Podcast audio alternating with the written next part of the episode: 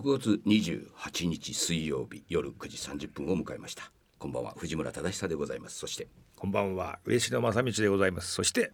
もう夏じゃねえか。暑くてしょうがねえよ。どうも風子です。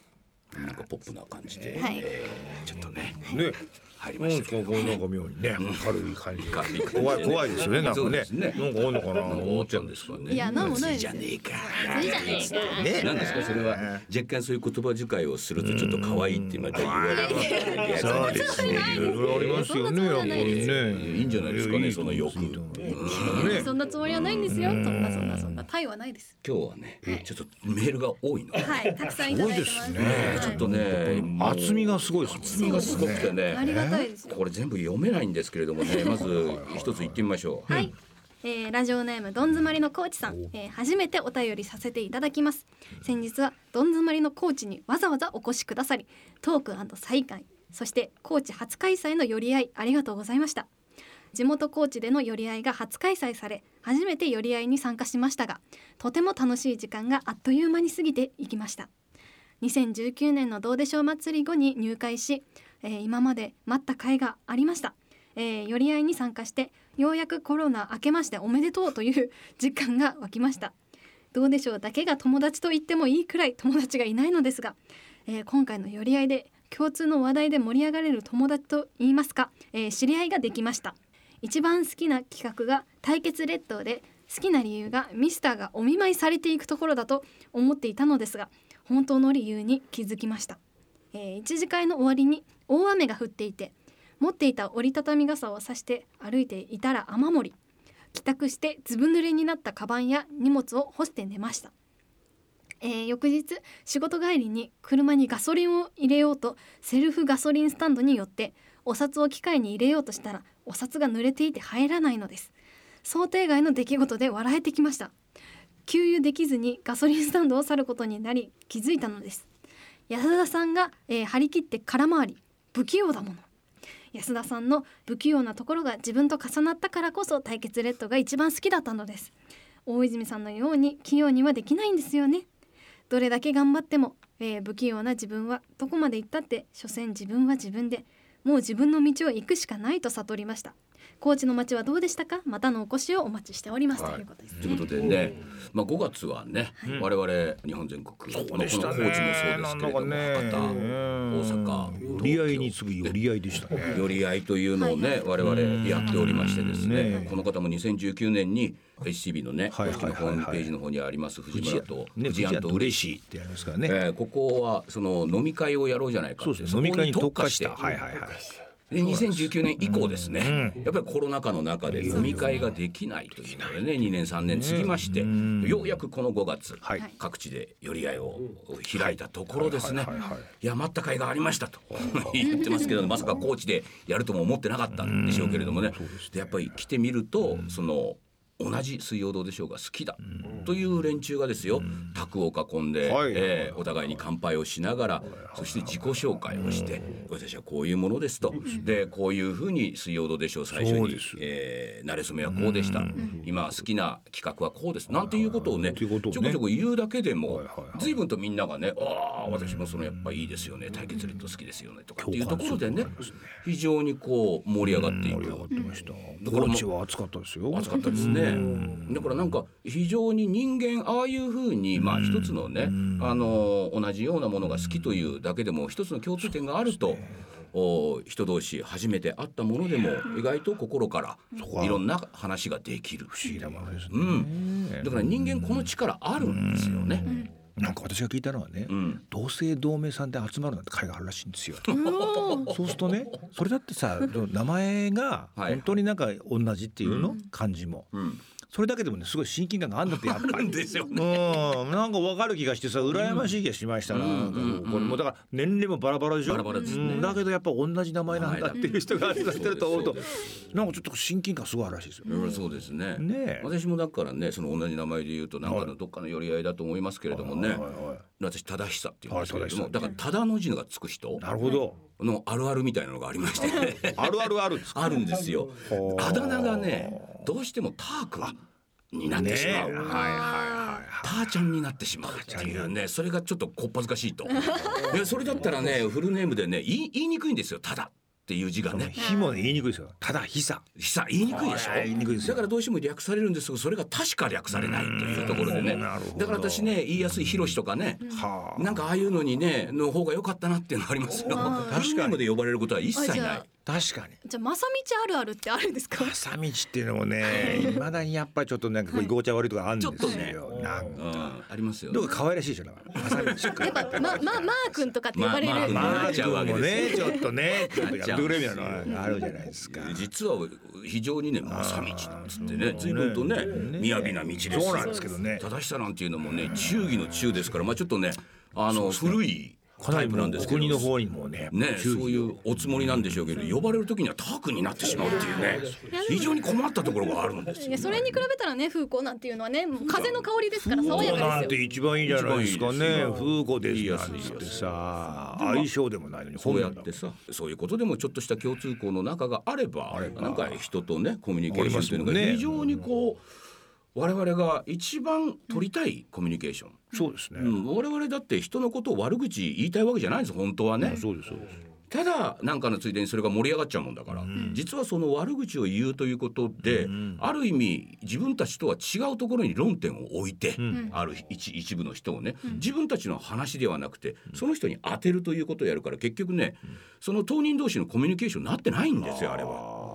でもこれが共通項があるとお互い「いや私はこういうところがいや私もこういうところが」っつって自分の話に持っていけるからちゃんとしたコミュニケーションになるっていう特にところうちの場合はそのものすごくいっぱいその作品がありますから、自分の記憶ではないはずなんですけどああ。みんなで共通の思い出話ができるようなことになってるわけじゃないですか。うんうん、そうですそうです。うん、この方書いてた対決レッドの時ああだったねみたいなことをね、やっぱり言えるし、いやそこが良かったとも言えるし、あの頃こういうことしてたとかってことも発展して言えるしみたいな、そこ大きいと思いますねなんかね。そう。うん。この方ねまあいいこと書いてらっしゃるんですけどもその対決レッドが好きな理由っていうのはねミスターがお見舞いされるところがねやっぱ笑っちゃうしって思ってたんですけれどもそうか。あの空回りしていく安田さんのねね。あそこに自分いつの間にかそう共感があった自分はやっぱそうじゃないかってなった時にはいこれどっちかなんですよね行くのはね。いやそれはいかんから。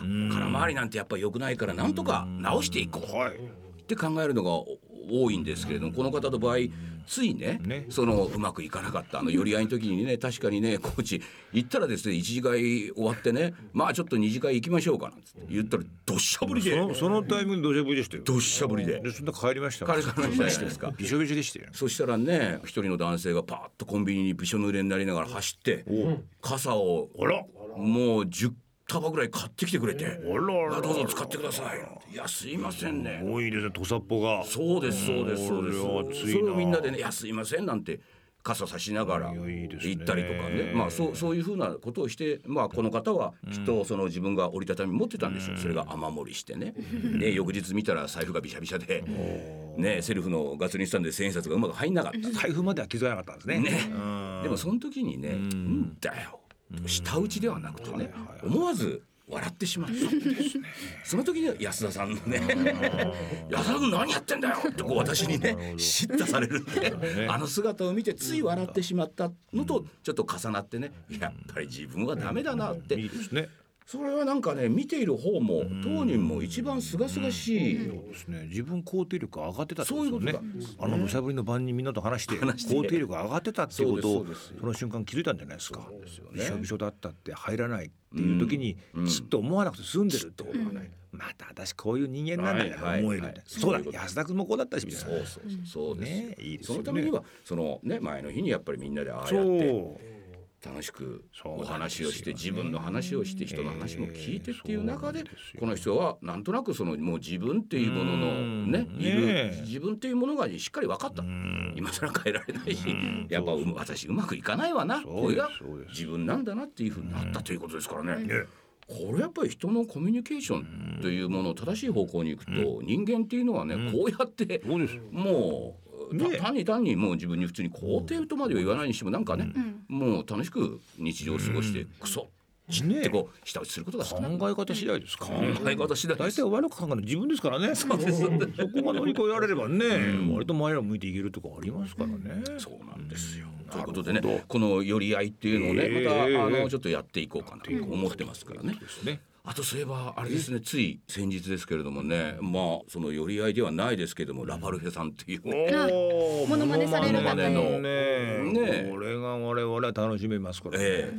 まあ普通あのラパルフェの鶴君っていうのはねねあの阿部寛とかね。森ウッディとかね。やってますねまあそこら辺で非常にねあのテレビで見る機会多いんですけれども。隠し玉がありますからね、ええうちの場合は水曜どうでしょうのモノマネもう他の水曜どうでしょうファンじゃないと一切わからないっていう。このモノマネ大会をですね。奇跡的に相方の尾身君がミスターも激似ですからね。ミスターが異常に似てる。コンビで水曜どうせやれるって奇跡的なコンビそう、その彼らがまあそういうモノマネを我々の前で披露してくれて、えーで詰めかけた300人のどうでしょう、バカたちがですね。300人集まりましたか。300人が、えー江戸川区に集まりました。そうですよね。そうですそうです。であれを見ていてもやっぱりね幸せな空間でしたよあれは。また。ねものすごい良かった。な発見もありましたし、ね、そう。そのモノマネっていうのがねこれが単に声真似とかねそうではないんですよね。ないとこありますね。あの「水曜どうでしょう」の名場面でもないところに鈴井貴之と大泉洋のやり取りの特徴を見出してその間であるとかその時の声の高さであるとか我々もどこやってんだろうここって思うけど聞いた覚えはある。みたいな気づきみたいなね。流れとは全く関係ないところでなんかそうそう感心できあるるんですよね。ミスターの声の高さ3段階なんていうのは素晴らしかったですよね。すごいですね。音階を外さない。音階を外さない尾身君のね見事な技量というものを見せつけられて。いやだからあれも共通のね「まあ、水曜どうでしょう」っていうものが好きだというだけで集まったその300人。そしてまあそれを演じているお二人ももちろん「水曜どうでしょう」が大好きであの空気感の中で他の人だったら絶対分かんないようなところをねクローズの中でね全員でバカみたいに笑っているっていうのはねあれはだからなんかね閉ざされているようで、じゃあ本当にコミュニケーションってねそんなオープンなものなんだろうかって私ふと思ったわけですよ。よく我々の場合は内輪話なんていうことをね「水曜どうでしょう」はよく内輪の話でって言ってますけれどもね内輪以外に何かあるんですかね？本当にコミュニケーションを取ることができるっていうのは。だから例えばじゃあ内輪ではないとしたら、今起きている社会現象とかね、まあこんなことがありました、あなたどう思いますか、なんつってさ自分たちのことではなくてそれについて語るなんていうのはね。それって果たしてコミュニケーションになってるんだろうかと、さっき言ったようにそのやっぱり第三者に当ててしまって自分たちのことを結局語ってないで、あいつのやってることはおかしいよねとかいやいや俺は全然いいと思うけどなみたいなところでね単にこう方言してしまっていると言葉をね放っているだけっていうことがオープンな果たしてコミュニケーションなんだろうかっていうのがね私ちょっと思っちゃいましたね。改めて考えたと。改めて。だからだってあの内輪の空間っていうのは非常にハッピーだったじゃないですか。ハッピーですよ。あそこで何の争いも起きないじゃないですか。争ってますけどね。争ってますけど。我々はね、あの場で解決してますからね。だからなんかそのコミュニケーションっていうものもこの寄り合いとか、それから前回この前やったそのラパルフェのイベントとか、いろんなものを見ている中で私その内輪って言ってたものの閉ざされたっていうものの中にこそ本当のコミュニケーション実はあるんじゃないのか。みんなそこを。避けているというか面倒くさそうだしという。なんかねなんかそこに対するなんかありそうな気がしちゃってねっていう気が少ししたっていう。ことですね。うん。ということでじゃあ、はいはい。今日はですね、あの曲の方、私あの送るの忘れてまして、はいはいはいはい普段ね普段はあのいつも前日にねセレクトした曲をね、うん。お聴きくださるんですってたんですけどちょっと忘れちゃいまして、はい。そしたら風子がしゃしゃり出てきて、んえじゃあ私の好きな曲でいいですか、うん今朝今日はねあのね個人的なあれで申し訳ないですが、えー私の好きな曲セレクトということですね。はい、それでは本日の一曲目、私のセレクト、えー、夜遊びでアイドル。はい、お聞きいただいたのは夜遊びでアイドルでした。なんつってね。もう聞いたことなかったですよね、おじさんたちね、全然。いいんですかこれ？あ、もうめちゃめちゃいい曲ですね。めちゃめちゃもう随分聞いてらっしゃる。聴いてますね。もうときめいちゃいますねこの曲。ときめいちゃう、私と嬉野さんなんかは最近新しい学校のリーダーズにずっと聞いちゃって聞いちゃっても今日なんかその三曲でいいんじゃないかぐらいの感じですけどね。完全にお大人ブルーやっぱり聞きたいな。ギリギリとか言ってください。ギリギリもいいですよね。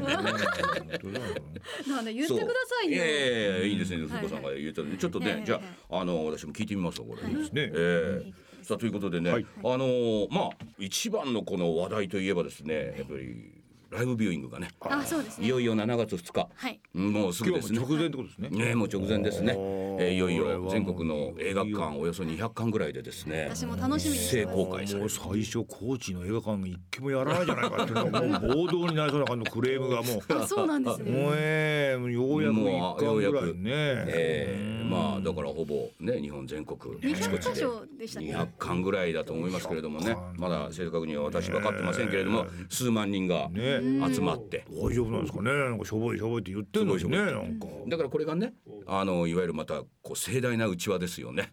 どこです？そうですね。もう他のね映画館はやっぱり宣伝してるわけですね。もうまあいろんな対策っていうものをね。宣伝しないと人来ない。うちはもうあれですか。ら本当に宣伝っていうかもう知ってる人だけにそれも新規の客連れてくるなって言ってるぐらいですからね。そうですよ。さらにクローズドにして映画館に閉じ込めて。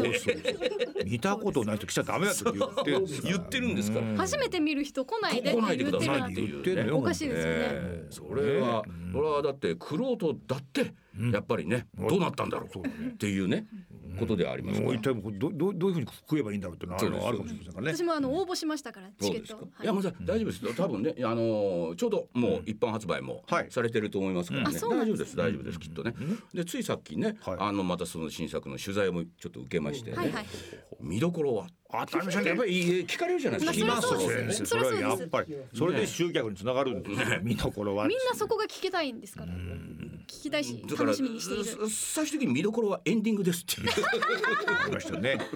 本編じゃなくてエンディング。あなるほどなるほど。えまあこれがそうですね。ここは見てほしい。ここはある程度見どころになってますあまあそうですね。えー。そうですあと最終回は隠し玉もありますから、なるほど。うんそこも見どころというか聞きどころというか。あなるほど。大丈夫なんですよ。大丈夫じゃない。ってことはライブビューイングの一番最後の方まで最後の方に。楽しめるというやっぱりねことですね。楽しめるおっとっていうね。はいはい。いろいろありますよ。はいえーあるかなと思います。このライブビューイングぜひね、はいあのーだからまあ放送はまだちょっと先になりますけれどまね。たクローズの中でね、見た方、はい。全国の劇場のね雰囲気どうだったのかっていうのも含めてね、まあ内容はさておき。そうですね。ね、劇場にその、どうでしょう藩士たちがねこぞって7月2日来るわけですそうからです各映画館その時間帯はもうその、えー。そういう方しかいらっしゃらないいらっしゃいませんから。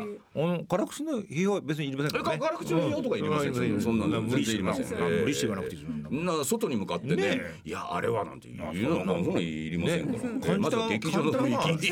これは私もちょっと感じてこようかなと思いそうですそうです。ますね。どこでどよめいたのか。っていうのをね。最初どうだったのか雰囲気は。そして出ていく時皆さん立ち上がり方がいかがだったのかっていう。どんな顔して出ていくのか映画館なんかでもさ。そうですね。よくあの満足ゲーだとやっぱりね最後のエンディングロールまで綺麗に見てさみんななかなか立ち上がらないみたいなね。そう。でちょっと。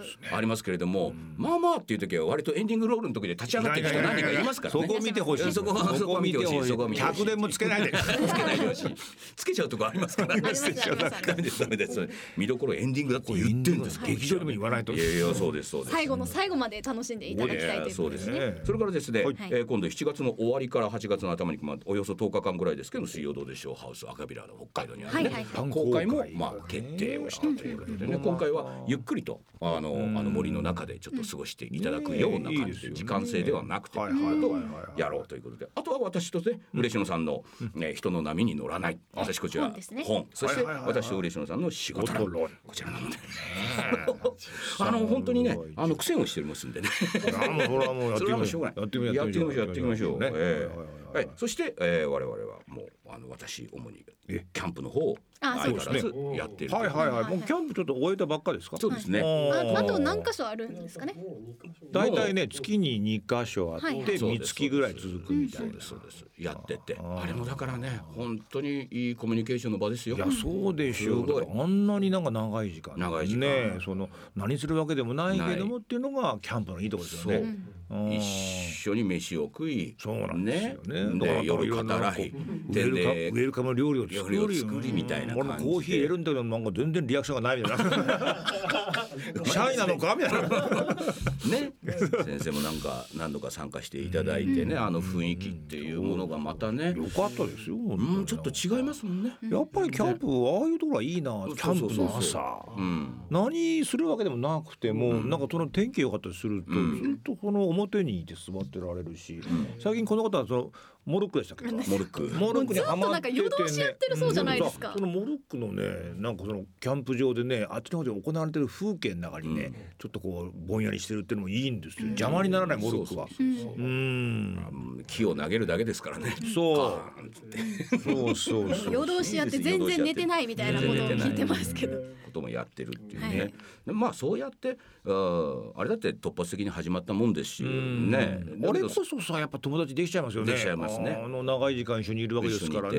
そう。で別にねあのその空間にいるだけでもいいんですよ、ん。この空間っていうものを感じているだけでも全然なんか、ああいいね。やっぱり人といいるっていうことはっていうのをね。感じられるんじゃないですか。っていうことですよ。ちょっとねメールがまだたくさんありますから。はいはいはいはいはい。はい、ラジオネームゾウさんキリンさんさんですね。えー藤村さん、嬉野さん、ふうさん、こんばんは、初めてのメッセージをお送りしました。私は生まれも育ちも札幌で、大学生の頃にちょうど水曜どうでしょうのカントリーサインの旅が始まり、えー私含めて周りの全員が取り立ての免許でオンボロ車に、えー相乗りして夜な夜な道内をドライブしたのを大変懐かしく思い出します。最近ネットフリックスで水曜どうでしょうを全部見終えました。それで焼けぼっくいに火がつきあっという間に炭の、えー置き火状態となり、えー、どうでそう有料会員になり、えー、千夜一夜にたどり着き、えーポッドキャストで過去に向かって再生中です。今回メールさせていただきましたのはどうしてもステッカーを1枚いただきたいその一心でございます。というのは仕事上では同業他社のライバルであり親友が、えー難病で入院治療中です。その友達のお見舞いに行くこととなり、えー入院中はたくさん時間があるので千夜一夜を全部聞くように伝えるとともに悪病退散のご利益があるステッカーを手渡して早く現役復帰してほしいのです。彼は同業他社のライバルで超有名で優秀なセールスマンとして業界に名が轟いていました。同じ担当の得意先で顔を合わせるようになり話しているうちに実は同じ幼稚園に通っていた同級生だったことが分かりました。ラジオネームのゾウさんキリンさんは彼がゾウ組私がキリン組からつけたものです。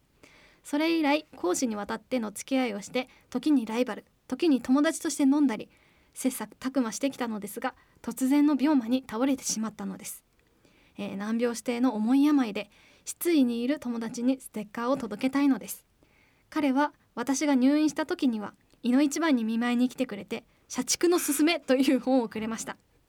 猛烈サラリーマンが美徳と思っていた私はこいつ何をと思いましたが、えーその本がきっかけで心の病からも立ち直って現役復帰できたこと。その後の仕事ではうまい立ち回りで相手を翻弄する技なども教えてもらってちょっと盲信型だった私が曲がれるイノシシになったのも彼のおかげです、えーまた彼と存分に語り合えるようになることをステッカーに祈願してお見舞いに参りたく思っている所存です。何卒よろしくお願いいたします。ということですね。うん。これねうちのステッカーさえあればね、それはもう大丈夫ですか？ら。まあそれは。ただまあそうやってね同業他社で同じ会社ではない得意先でねまあだからセールスマンなのか分かりませんけれども顔を合わしてるうちにねあの人なんか随分やるなみたいに思っててそこで共通項として実は幼稚園でね一緒だったっていうかなんとなく分かった瞬間にぐっとこう距離がね。縮まっていく何かの共通点を見つけた瞬間にやっぱりこう縮まっていってだからきっと仕事のこともね別に隠し立てとかではなくていやああいう時はこうした方がいいよとかね言ってくれる非常にこうコミュニケーションがいい形で2人の中にこう出来上がっていくこうっていうね。いう感じで社外にとつながるのいいですよね。いいですよね。だからお互いの共通項をそこに一つただ幼稚園が一緒だったっていう懐かしい話だけではなくてそうではなくて多分仕事の上のうんぬんかんぬんとか現在の自分たちの立ち位置であるとかっていうことを多分お話をしてるからこれだけ彼もいやそれで悩んでるんだったら社畜の勧めてどういう本だとかよく分かりませんけれどもね。でもそれを見て逆にこう笑っちゃったんでしょうねきっとね。なんでお前こんな。俺は社畜になりたくねえんだみたいに言ってたけどきっとその本の中にはその逆説的なことがねまあね。きっと書いてあるんですよね、なんかこうサラリーマン生活を楽にしてくれるようなヒントみたいなものを見つけてでもいとこあるんじゃねえかみたいなね。だからそれを進めてくれた彼が進めてくれたからきっとその彼の思いみたいなものもこの本の中に読み取ったっていうねいいコミュニケーション。もちろんステッカーあげますよそりゃ。でもご自分はステッカーをこれは欲しいね。これでもいいだろうみたいな。もうすがる思いでね。うちの番組最後何秒を何とかしたい。ええいいですいいです。あとお気持ちだけでねこちらの方も何かの折にね返していただければっていうことですかちょっとまだちょっと次のメール読んでみましょうよ。はい。ラジオネーム元借金500万円男さんですね。お久しぶりですね、えー藤村さん嬉野さん風子さんこんばんは。暑くなってきましたがいかがお過ごしでしょうか、私は17連勤が終わったところでヘロヘロです。さてどうでしょう？最新作ライブビューイング発表されましたね。抽選申し込みました私事ですが7月2日は彼女の誕生日なんです。私は彼女からどうでしょうを教えてもらい初めて一緒に見たのが西表島の1話でした、うん。企画発表だけで終わりその時は何が何だか分かりませんでした。そんな思い出深い西表島の最新作を何としても彼女と一緒に見たいです。しかし彼女は今うつ病です。原因は私と付き合う前に被害に遭った裁判が始まったからです。知ってました。うん。1年会えていません私が勝手に言うのも悪い気がしますがこのラジオなら分かってくれるだろうと。いや今彼女に必要なのはこのラジオなのだと私は思うのです。うん。彼女にも何度かヒゲ戦を進めているのでもしかしたら聞いているかもしれません。お三方から一言でもいただけると喜ぶと思いますそしてうつ病にもよく聞くと噂のステッカーも彼女に渡したいのでいただけると幸いです。よろしくお願いします。ということですね。うつ病にもよく行くって誰が言ってるんですか？いやいやそれはお便りの方からね、やっぱりリスナーの方からそういうなるほどはいはいはいお話よく聞きますんでね、私もそんなつもりはなかったんですけれどもね。僕ら言ってないですよね。そんな難病もねやっぱりすがるところはあのステッカー、えー今一年うん会えてないんだね。ね。で今裁判がいよいよ始まった それはきついです彼女。なんとかしたい。ぜひステッカーをっていうねステッカーもこのね心の病そしてえー焦燥に向けてね。あらゆるものに聞くあらゆるものにやっぱくすがるところここになるんですね。うん、でもね、えー彼女もし聞いていたらね、あれですけれどもね、元借金500万円男さん、えー最近我々よく会いますもんね、いろんなイベントに来てね、え彼は今非常に楽しそうです。新しい仲間もできてね、えー彼はなんかね嬉しそうな顔してね、いつもイベントに来てますからね、えー寄り合いにも来ましたしね。非常に彼は前向きに今納豆を作ってます。えーもう17連勤が終わってヘロヘロですヘロヘロですと言いながらもですね、うんなんか頑張ってます。ただ転職しようかなみたいなこともちょっとこの前聞きましたけれどもね、まあいろいろあるけれども常に彼は前向きにやっておりますから、彼のことはご安心。あとはあなただけ。でもあなたにはこのステッカーがありますからね。なるほどえーそれはもう安心してください。先生も縦板に水のことでね一気に話していきました彼はねね今一生懸命あなたの誕生日に向けてね抽選申し込んで一緒に見に行こうと思ってます。一緒に見に行こう。はい。ね、一年会えていないのに果たして一緒に見に行く気があるのか。はい。我々は無理強いはしておりません。無理強いはしておりません。えーそのね、情緒がちょっとね揺れている彼女にこれはもうが見たらさらに、えーなんだこれはと思われる可能性もございますからね 今回の新作ね。まあそれはまあだけどんまあどうどうでしょうかね。どうでしょうかねなんか俺を。うん。なんだこれはって思うことが意外にいいかもしれない。よ。こんな低たらくでいいんだ。これでいいのか。これでいいんだ。この人たちはなんだかんだ言いながら結局楽しんでるじゃないかっていう。ね。それだけはお見せできるね。ことがあります。ほんで結構もう料金も取るじゃないかっていうのがありますから ね。いろいろ思うところがきっとありますから。どうでしょうかね。どうでしょうかね。ねちょっと。うんなぜこれ映画館でやるのこれ7月2日だけですからね。これ逃したらもうややらないのでそうですそうです。誕生日でもお誕生日でやるんだったら素敵なねプレゼントになると思いますよ私ね。なんかメールかなんか LINE とかどうですかされれば ちょっとね行ってみるなんお聞き。もうすぐですよ。もうすぐですから。ね。ええちょっとねじゃあもう一一通ちょっと読んでみましょう。はい。ラジオネームえー一時がバンジージャンプさん、えーポッドキャストにて心のまま気まぐれに楽しく拝聴しております。番組内でよく耳にするご利益のあるステッカーをいただければと思いメールしております。私は今年で45歳となる男性です。11年ほど前に過労にてうつ病と診断され休職。4年ほど休職と復職を繰り返し休職満期にて退職。その後治療に専念していたのですが白血病に罹患治療や副作用などで体が思うままにならない状態が続き、えー入退院を繰り返し2年前ほどから治療も楽になりそれに伴いメンタルも落ち着きなんとか動ける状態まで回復しました。現在は施設にてリハビリを行いながらありがたい感謝の日々を過ごしております。思い返すといろいろなものを失い諦め悔しい日々でこの先いいことはないだろうと思っていた私に好きな人ができました。いいですね。出会いは恥ずかしながらマッチングアプリです。いやいやいや。7歳年下のむき出しな性格の笑顔が素敵な子です。うん。2023年5月末現在何度かデートを重ね無職のこと病気のことを正直に話し受け入れてくれております。うん。社会復帰に向けやるべきことを続けながらおそらく最後であろうチャンスをものにしたいとすがれる者にはすがろうと近くの神社へお参りに行く毎日心の拠り所で一つとしたく、えーステッカーを頂戴したく思います。長文失礼いたしましたということですね。やはりね。はい。彼もやっぱりね頼ってますねうちのステッカーに。ね。そうでしょそうでしょう。そんなにいっぱい聞きます？なんか。え？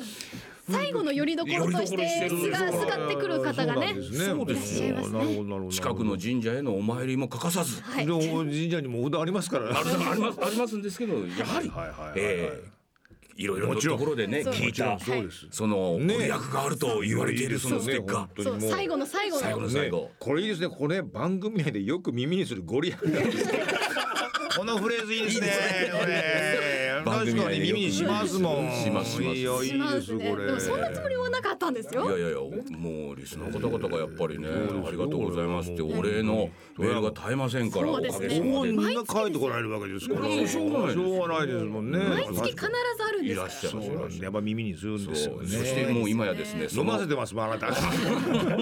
そ ういうねあのお話を聞いてはあここだったかここだったか今駆け込んでいる状態です皆さんかがね。もしれませんね、ええ。ここだけはもういやでねもね一時がバンジージャンプさんね。いや大変ですよ。大変ですよこの方本当に。え大したもんですよねこうやってなんか前向きになられてまたね。それがなんとね彼女ができこう年下のまあ彼女というかまあ恋をしている。恋をしてデートも重ねデータを重ねて言っちゃってるじゃないですかね。ねえ。うん、そうそうそうそうそうかそうか、おお施設でリハビリを行えないからって言いながら随分結局ステッカーよりもお前今そっちの方がねお前を元気にしてるじゃないかっていうね。そりゃそうですよね。何かのことがやっぱ心配になってね、ええちょっと心の拠り所って欲しいですね。ね今あれじゃないですかね。どちらかといえばねこのステッカーはね、えーなんとかこの状態を長く続けたい、えーおそらく最後であろうというチャンス。今彼はね、えーおそらく最後であろうと思いながらですね、えー必死に彼女にどうよどのようなお進展具合でね、えーやっていこうかっていうところですね。どうなんですかその排水の陣の感じ。排水の陣がありますね。あの相手の方にはねどのような印象を与えるね、えーその時にね果たして私のね、ステッカーがどのような効果を生むのか、そうですね。私の笑顔がね、鉢巻きをした笑顔がね、えー果たしてそれを彼女が見た時にそ,、れを五章大事にねデートのたびにね カバンに忍ばせているこの45の男に対してね、彼女がどう思うのかってそれはちょっとありますよ。だから彼女には見せないでください、ね。まさかここに頼っていたとはとかね。うんそれだけは。まあまあでもこのステッカーはあった方がいいかもしれませんね。いかなる状況になろうともここに救いがある。いや俺が言っちゃいけないです。